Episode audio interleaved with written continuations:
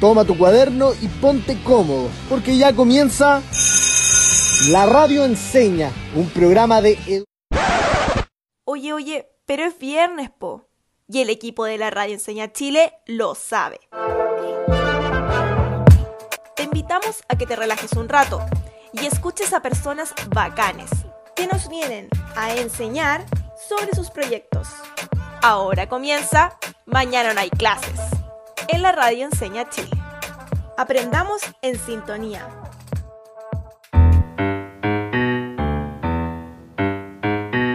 Sean bienvenidas y bienvenidos a un nuevo capítulo de Mañana no hay clases, aquí en la Radio Enseña. Mi nombre es Diego Escobar y hoy tenemos un gran invitado. ¿Cómo estás, Gustavo? Hola Diego, estoy muy bien, gracias, y con todo el ánimo para empezar este gran capítulo que se nos viene. ¡Qué bueno! Gustavo Riquelme viene de la Fundación Fútbol Más. ¿Nos podría recordar un poco de qué es lo que hacen ustedes? De todas maneras, Diego, nosotros somos una organización que busca promover el bienestar y la resiliencia de niños, niñas y jóvenes a través del juego, el deporte y el trabajo en comunidad. Qué gran trabajo el que realizan. Y mejor aún, el poder lograrlo a través de juegos y deporte. Es un beneficio más grande todavía. Es demasiado entretenido. Buscamos sobre todo que los niños y niñas sean felices. Toda la razón. La última vez que estuvieron acá, hablamos de reconocer nuestras emociones y darles su valor real para regular el estrés y así fomentar una mentalidad de crecimiento. Y como esto nos ayuda a desenvolvernos de mejor manera en diferentes situaciones y en mejorar nuestra calidad de vida. Recordemos que la mentalidad de crecimiento se refiere a la manera en que enfrentamos los desafíos y contratiempos. Ver los fracasos y los desafíos como oportunidades para crecer y mejorar constantemente. Exacto. Y hoy día vamos a trabajar en resolver con... ¿Sabes que tengo demasiada hambre? Conflictos. Yo también tengo hambre. Me quiero comer un sándwich gigante con palta, tomate, jamón, lechuga y mostaza. Oh, qué rico. Me dio más hambre todavía. ¿Y eso? ¿Viene alguien más? No, según yo, pero voy a ver. ¿Quién es? Nos trajeron un sándwich. ¡Qué rico! Lo voy a disfrutar un montón. Pero si yo pensé en el sándwich, debería ser mío. Pero yo me paré a buscarlo. Y además lo tengo yo, así que es mío. Pero si yo también tengo hambre, y más que tú, por nivel de hambre debería ser yo el que se lo coma. ¿Y si lo comparten? ¿Quién dijo eso? No sé, pero... ¿Cómo vamos a compartir un sándwich? Pero espérate, no es tan mala idea. Así no nos pelearíamos por quién se queda con hambre. Ah, pero... Tengo la solución entonces, pues. Compartamos el sándwich. Y así, ninguno queda con hambre. Demasiado buena idea, ¿no? Sí, Diego, muy buena solución. Preocupándonos de que el otro tampoco tenga hambre. Porque muchas veces nos fijamos solamente en nuestra necesidad y nos falta mirar para el lado y compartir el sándwich. Exacto. Nos puede pasar que la persona que está al lado mío tiene necesidades parecidas a las mías. Y si yo sé cómo se siente, entonces lo puedo ayudar. ¿Esto es lo que llamamos empatía entonces? se siente bien. Sí, cuando hablamos de empatía es la capacidad de percibir o compartir los sentimientos, pensamientos y emociones de los demás, basadas en reconocer al otro como alguien parecido o similar a mí. De esto mismo vamos a hablar el día de hoy. Vamos a reconocer cómo resolver conflictos de forma empática. Pero, ¿por qué para resolver los conflictos necesitamos la empatía? Para poder entender que los demás también viven y experimentan sus propias emociones, y muchas veces podemos tener emociones y sentimientos parecidos. Como en el caso del sándwich, que gracias a esa voz en off entendimos que ambos teníamos hambre y lo que eso significa. Y que la mejor solución a nuestros conflictos era compartirlo. Ya voy entendiendo el rol importante que juega la empatía en las discusiones y conflictos. También hay que entender que mis propias emociones juegan un rol súper importante esto es, porque no puedo saber bien lo que siente el otro si yo no identifico lo que siento. Exacto. Para lograr entender al otro y sentir empatía por el otro, primero tenemos que aprender a reconocer lo que estamos sintiendo. Entonces, primero tengo que reconocer lo que estoy sintiendo, es decir, mis emociones, para después lograr entender a los demás y resolver conflictos de una mejor manera. Pero, ¿cómo hacemos todo esto? Eso es lo que vamos a aprender ahora. Así que muy atentas y atentos al radioteatro que escucharemos a continuación. Fútbol y mascarillas. Jacinta está muy contenta. Su abuelita le trajo de regalo una mascarilla de su jugadora favorita de la selección chilena, Francisca Lara.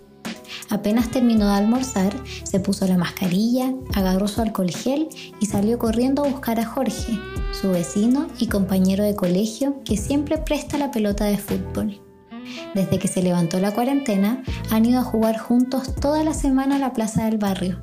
Han aprendido a divertirse y a disfrutar del aire libre con todas las medidas sanitarias sugeridas por la autoridad. Jacinta y Jorge la pasan muy bien jugando. Sin embargo, a sus amigos Ana y Pedro no les gusta ni quieren usar mascarilla y además se burlan de sus compañeros que sí la usan. Exagerados, les dice Ana mientras chutea la pelota. Miedosos, les grita Pedro cada vez que devuelve un pase. Si bien los cuatro han sido amigos desde kinder, a Ana y a Pedro no les gusta usar mascarilla y por ello insisten en molestarlos por tomar precauciones frente al coronavirus, situación que tiene un poco tristes a Jacinta y a Jorge. Luego de escuchar la historia de Jacinta nos preguntamos, ¿qué harían ustedes en su lugar? ¿Cómo se sentirían ustedes si fueran sus amigos y amigas los que los molestan por tomar las medidas de precaución? Tómense unos segundos para pensar.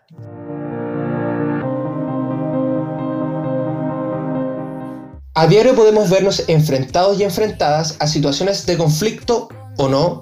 Escuchemos qué tienen que decir nuestros estudiantes. Les preguntamos a los estudiantes, ¿cuál crees que es la mejor forma de resolver conflictos y por qué? Hola, me llamo Valeria y bueno, creo que la mejor manera de resolver conflictos es a través del diálogo y una conversación fluida porque normalmente los conflictos suelen ser por malos entendidos o simplemente por en roces de pensamiento. Entonces, una manera mucho más fácil de poder llegar a, a un... para poder evitar un conflicto es la conversación sin duda. Qué importante es el diálogo. Y siempre estar abierto a la escucha activa. Ahora, escuchemos atentamente. ¿Cómo se sienten cuando se ven enfrentados a un conflicto? Hola, me llamo Katy. Cuando hay un conflicto me siento preocupada y algo tensa, ya que me gustaría que en esas situaciones se llegara a un acuerdo, un acuerdo bueno y que no hubiera ningún problema entre las personas involucradas y que eh, se pueda volver a como todo era antes, que estén tranquilos y todo eso, que puedan compartir entre todos. Justamente la idea de este capítulo es que aprendamos herramientas de resolución de conflictos. Y así evitar la tensión que genera el no llegar a acuerdo. También quisimos saber cómo creen que se abordan los conflictos en tu comunidad educativa para llegar a soluciones que estén al beneficio de todos y todas. En mi comunidad educativa, para resolver un conflicto, por lo general, eh, se habla con las partes involucradas, se las saca al patio o se les lleva a inspectoría y se conversa el tema. También dependiendo de la gravedad del asunto, como si fue una pelea verbal o o física, depende del protocolo. Pero por lo general sí, eso es lo que se hace. Y se trata de llegar a una mm, solución conveniente para los estudiantes en caso que el problema sea entre estudiantes. Nuevamente, tenemos el diálogo como protagonista a la hora de resolver conflictos. Finalmente, les pedimos que nos contaran sobre alguna vez que hayan podido resolver de buena manera un conflicto. Una vez en mi curso yo era mediador de de conflictos y una vez existió un problema entre, entre dos compañeros. Yo como mediador tuve que cumplir mi, mi función para resolver de forma pacífica ese problema y tuvimos que hablar con nuestro profesora jefe y ahí yo tuve que explicar la situación de forma clara y obviamente con la verdad y ahí se pudo llegar a una solución y un acuerdo y se solucionó y quedó todo bien. Muchas gracias por compartir. Oye Gustavo, hemos nombrado mucho la palabra conflicto. ¿Te parece si elaboramos una definición? Obvio. Súper. Entonces, preparen su lápiz y papel para tomar apuntes. Primero, quiero saber, ¿qué creen ustedes que es un conflicto? Tómense unos segundos para pensar. Yo creo que un conflicto es una situación en la que dos personas tienen una diferencia de opinión o algo así. Súper bien, Diego. Se trata, como bien dijiste, de... Tomen apuntes. una situación en la que dos o más personas tienen intereses diferentes y esos intereses entran en confrontación. Ah, como la historia de Jacinta y Jorge. Exactamente. Ahí hay dos posiciones diferentes que se oponen. La posición de Jacinta y Jorge, que usan mascarilla para protegerse del COVID-19. Y la de Ana y Pedro, que no usan mascarilla y, además, se burlan. Ya voy entendiendo. Pero me queda una duda. ¿Qué podemos hacer cuando estamos en medio de un conflicto? Pues abordarlo de la mejor manera posible. ¿Y, cómo podemos abordar un conflicto entonces? Hay varias formas de abordar un conflicto. Hoy les presentaremos tres. La mediación, el arbitraje y la negociación. A tomar nota. Súper. Cuéntanos de qué se trata la mediación. Yo me imagino que alguien externo al conflicto es quien interviene en la situación para ayudar. ¿Sabías que la palabra mediar viene del latín mediare y significa llegar a la mitad? Para solucionar un conflicto a través de la mediación, necesitas que una persona ajena al conflicto ayude a los involucrados a llegar a un acuerdo. Esta persona ayudará a mediar y no debe establecer sanciones ni buscar culpables. Su misión será ayudar a buscar un acuerdo que solucione el conflicto entre ambas partes. Buenísimo. Ya voy entendiendo acerca de la mediación, pero ¿cuál es la diferencia con el arbitraje? Estás muy atento, Diego. En el arbitraje también se necesita una persona ajena al conflicto. La diferencia está en que esta persona lo que debe buscar es la solución del conflicto. Por ejemplo, el rol de un árbitro en un partido de fútbol, el que tiene la autoridad para hacer valer o no una jugada. Mmm, ya estoy entendiendo. Esta persona tendrá que escuchar y entender ambas posiciones y dialogar con los involucrados. Sí, la persona que realiza el arbitraje tendrá que buscar hasta encontrar la solución más justa para ambas partes. Oye, ¿y todos los conflictos deben solucionarse con una persona ajena que haga de mediador o que realice el arbitraje? No, la tercera forma de resolver conflictos que aprenderemos es la negociación. Aquí no hay intervención de terceros. ¿Y cómo funciona esto? Atentos en sus casas y tomen nota. La negociación consiste en que las partes involucradas establecen una comunicación en busca de una solución aceptable a sus diferencias. Entonces, ¿se deben centrar en el problema pensando en una solución? Exactamente. Y esta solución debe ser conveniente para ambos y deben comprometerse a llevar a cabo los acuerdos que hagan. Uf, negociación, arbitraje, mediación tanto por aprender. Mientras arreglamos los apuntes que hemos tomado hasta ahora, los y las invito a seguir en nuestra sintonía. Nos vamos a una breve pausa y ya regresamos con Mañana no hay clases, aquí en la Radio Enseña, en compañía de Fútbol Más.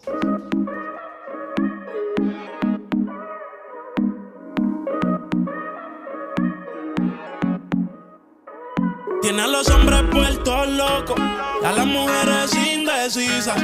Y no la culpa es que cualquiera va a caer con su sonrisa. Solo con un beso ella me notizó. No puedo olvidarme de lo que pasó.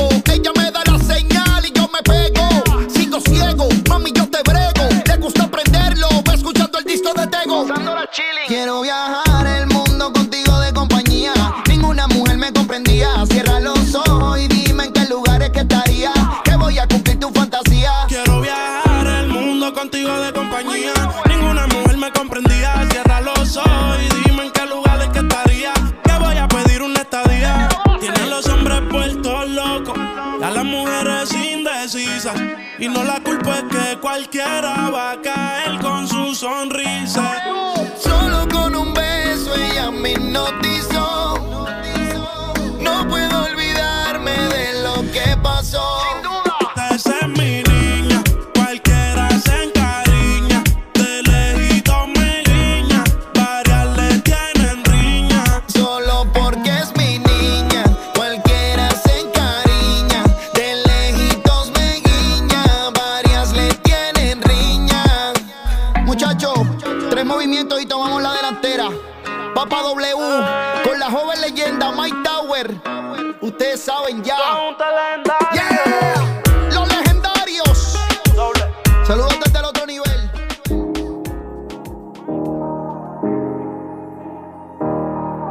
Estamos de vuelta con Mañana no hay clases, su programa favorito de la semana.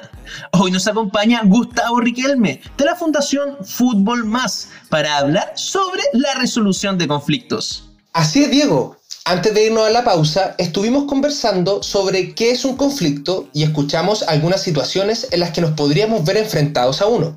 Mencionamos que un conflicto es una situación en donde dos o más personas con intereses distintos se ven enfrentados en una oposición de ideas o confrontación. Como por ejemplo, hermanos o familiares que quieren usar el computador al mismo tiempo, o un partido de fútbol, donde todos quieren ser delanteros. Esto podría generar un conflicto. También pudimos escuchar a estudiantes contándonos sobre buenas experiencias y técnicas resolviendo conflictos. ¿Recuerdas cuáles son las formas que mencionamos para abordar conflictos? Por supuesto, Gustavo. Hablamos de tres formas. Uno, la mediación. Dos, el arbitraje. Y tres, la negociación. Excelente. La mediación es cuando una persona que no está involucrada en el conflicto ayuda a quienes están involucrados a llegar a un acuerdo, sin establecer culpables o sanciones. El arbitraje es cuando un adulto analiza la situación y busca una solución justa para los involucrados. Y en la negociación no participa nadie externo al conflicto. Son los mismos involucrados quienes buscan una solución y se comprometen a cumplirla a pesar de sus diferencias. ¿Te parece si nos cuentas qué es lo que viene ahora, Gustavo? Ahora vamos a escuchar a estudiantes responder unas preguntas sobre situaciones de conflicto y luego hablaremos sobre cómo las emociones y la empatía son protagonistas a la hora de resolver un conflicto de forma positiva. Buenísimo. Entonces comencemos escuchando distintas situaciones de conflicto y qué podríamos hacer en cada uno de estos casos. En primer lugar, imaginen la siguiente situación. Es viernes, última hora del día y están en consejo de curso. Hace calor, se respira cansancio en el ambiente y los ánimos están decaídos. Un compañero levanta la mano y le comenta al profesor que su compañera Pilar no ha pagado en todo el año las cuotas de curso para el paseo de fin de año. Pilar se siente mal, se avergüenza y se pone roja. Los amigos de Pilar, al ver esto, responden agresivamente al compañero y así se forman dos bandos que comienzan a discutir. Los estudiantes comienzan a decirse cosas por encima del otro y entre tanto grito nadie se escucha. ¿Qué podrías hacer para resolver este conflicto de la mejor manera posible? ¿Cuál forma de resolución de conflicto podría funcionar? Escuchemos con atención las respuestas de nuestros estudiantes. Me llamo Valeria y creo que la, la mejor manera de, de, poder resolver estos tipos de conflictos es siendo empático, hablando directamente con la persona encargada, por ejemplo, en este caso sería tesorería del curso, que ellos, eh, misma tesorería, se dirija a la persona que es la persona que debe el dinero y preguntarles por qué se debe todo el tema y se evitan esos tipos de, de conflictos de bando y cosas así que suele ser muy frecuente en los cursos y más por temas de dinero. Muy buena solución la que nos plantean. Sin duda, esa sería una excelente forma de abordar la situación. Ahora, imaginemos otra situación. Es viernes por la noche y estás lista o listo para salir con tus amigos y amigas. Te duchas, te arreglas y vas directo a tu closet a buscar esa polera nueva que te compraste para esta ocasión. Cuando de pronto te das cuenta que no está. estallas en ira porque nuevamente tu hermano te sacó la ropa sin permiso. Sientes ganas de gritarle, de pegarle, pero no está en la casa. En este caso, ¿qué podrías hacer para resolver este conflicto de la mejor manera posible? ¿Cuál forma de resolución de conflicto podría funcionar? Eh, lo primero que haría sería calmarme, luego llamarlo para de esta forma no tener una actitud impulsiva y agresiva con él. Y le preguntaría de por qué me sacó la ropa sin avisarme. Y me, me dará sus razones y ahí obviamente arreglármelas con la ropa que tenga a mano e intentar verme lo mejor posible y luego a la vuelta conversar con él para que no lo haga más sin permiso. ¡Qué excelente idea! Me parece muy interesante escuchar cómo a partir de un conflicto pueden surgir muchas soluciones. Exacto. Lo importante es recordar que a pesar de que puede parecer difícil, siempre es posible solucionar un conflicto. Totalmente de acuerdo contigo, Gustavo. Y recordar que escuchar y expresar nuestras emociones es fundamental para una buena resolución de conflicto. Y que la violencia nunca, nunca es una manera de resolverlos. Muy importante lo que mencionas. Las emociones son un elemento clave durante estos procesos. Si bien existen emociones que contribuyen al bienestar y otras que contribuyen al malestar, no existen emociones buenas o malas. Todas las emociones son válidas. Así es, las emociones son energía y la única energía negativa es la energía estancada. Por esto es muy importante expresar las emociones retenidas, para evitar que se estanquen y terminen desencadenando problemas mayores. Entonces, ¿qué podemos hacer para gestionar mejor nuestras emociones? Lo primero es conocerlas y saber cómo éstas nos hacen sentir. Una buena estrategia es escribir cómo me estoy sintiendo para luego poder transmitirlo. También es muy importante no reaccionar. Para eso es bueno respirar y contar hasta 10 cuando estamos enfadados, por ejemplo. Oye, ¿y cuáles son las emociones más comunes? Existen 7 emociones básicas universales. ¿Sabes cuáles son? Creo que conozco algunas, pero no sé si podría mencionarlas todas. Me imagino que la tristeza, la alegría, el miedo y la ira son algunas de ellas. Perfecto. Efectivamente, esas son algunas de ellas. Ahora imagina, si llegaras a tu casa y tu familia hubiera organizado una fiesta para ti sin haberte avisado, ¿cómo te sentirías? Lo más probable es que me sienta sorprendido. Claro, la sorpresa es otra emoción básica. ¿Y las dos que faltan, cuáles serían? El desprecio y el asco. Todas esas emociones son distintas entre sí y cada una tiene una forma propia de ser percibida, lo que nos hace más fácil reconocerlas justo en un capítulo anterior estuvimos hablando junto a Neyun de autocompasión y la importancia de las emociones. Buenísimo. Y relacionándolo con lo que estuvimos hablando, las emociones, sentimientos o estados de ánimo pueden influir sobre la forma en que percibimos o resolvemos un conflicto. Eso quiere decir que nuestras emociones y sentimientos pueden afectar la manera en la que respondemos frente a un conflicto. Tal cual. Y como los conflictos involucran a otra persona, es fundamental tener muy presente que no solo nosotros nos veremos afectados, sino que la otra persona también. Por lo que es muy importante ponernos en los zapatos del otro. Y eso sería tener capacidad de empatía. Exactamente. La empatía es la capacidad de poder percibir y compartir los pensamientos, sentimientos y emociones de los demás, entendiendo que la otra persona es similar a mí. Y si somos capaces de tener empatía, podemos entender mejor cómo se está sintiendo la otra persona durante un conflicto y por qué actuó o reaccionó de una manera distinta a la mía. Por eso es tan importante desarrollar la empatía como forma de solucionar conflictos y lograr diálogos. Para ello es muy importante conocer nuestras emociones, es decir, hacer un autoanálisis. Claro, porque si no conozco lo que me disgusta, lo que me atemoriza y cómo me siento en esas situaciones, ¿cómo podré reconocer esas emociones en otro? Exactamente. Oye, Gustavo, es segunda vez que Fútbol Más nos acompaña en un capítulo. Estamos muy agradecidos y queríamos aprovechar esta instancia para conocer un poco más de la fundación. A ver si nos cuentas. Sí, nosotros igual estamos felices de acompañar a la Radio Enseña y sus auditores y auditoras a lo largo de todo Chile. Fútbol Más nace en el año 2007 pensando en los niños, niñas y jóvenes que viven en contextos de vulnerabilidad social. Súper. ¿Y cuál es el objetivo de la fundación? Nuestro objetivo es promover la resiliencia y la felicidad. Fútbol Más se inserta en el corazón de los barrios, escuelas y residencias de protección, trabajando con dos actores principales, los niños, niñas y jóvenes y sus comunidades. ¡Qué bella y noble misión! De seguro, nuestros auditores y auditoras conocen bien de resiliencia, ya que estuvimos trabajando con ese concepto junto a Neyun.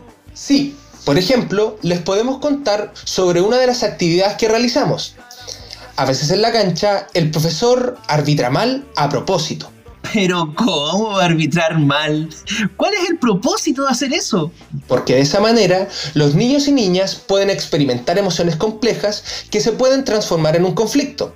Entonces, antes que esto suceda, hacemos una pausa para reconocer lo que estamos sintiendo y lo que están sintiendo nuestros compañeros. Ah, y con eso estamos utilizando como herramienta de resolución de conflictos los conceptos que estuvimos hablando durante todo el capítulo. Adivina qué, Gustavo.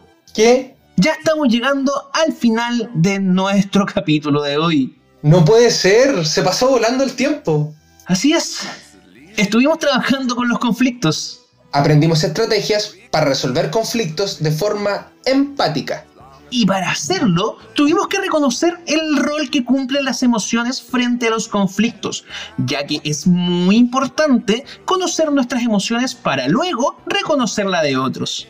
¿Y ustedes cómo creen que reconocer nuestras emociones nos ayuda a manejar los conflictos?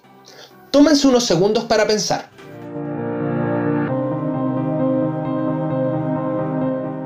¿Cómo creen que ayudaría a su comunidad educativa el practicar la empatía al resolver conflictos?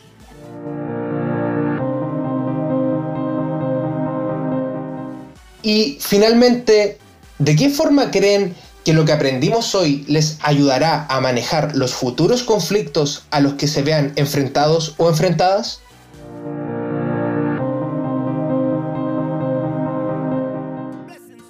Con estas reflexiones finales, nosotros nos vamos despidiendo.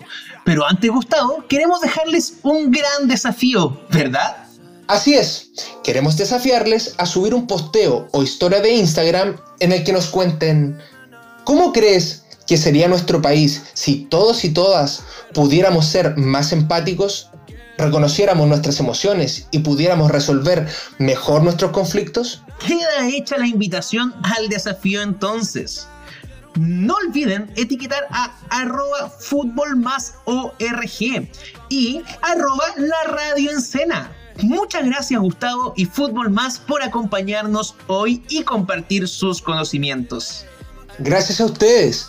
Y aprovecho de invitarlos a revisar nuestro contenido y programas en YouTube, Instagram y TikTok, donde nos pueden encontrar como Fútbol Más ORG. Que estén muy bien. Esperamos que les haya gustado el capítulo de hoy. Nos encontramos la próxima semana en un nuevo capítulo de Mañana no hay clases, aquí en la radio enseña. Un abrazo, chao, chao. subido el río, por usted me he buscado mil líos. Quiero que me abracen Bogotá en la noche hay frío y que me sobes el pelo, mami, mientras... Termina la clase y parte el recreo. Descansa. Nos encontramos el lunes a esta misma hora en la radio enseña.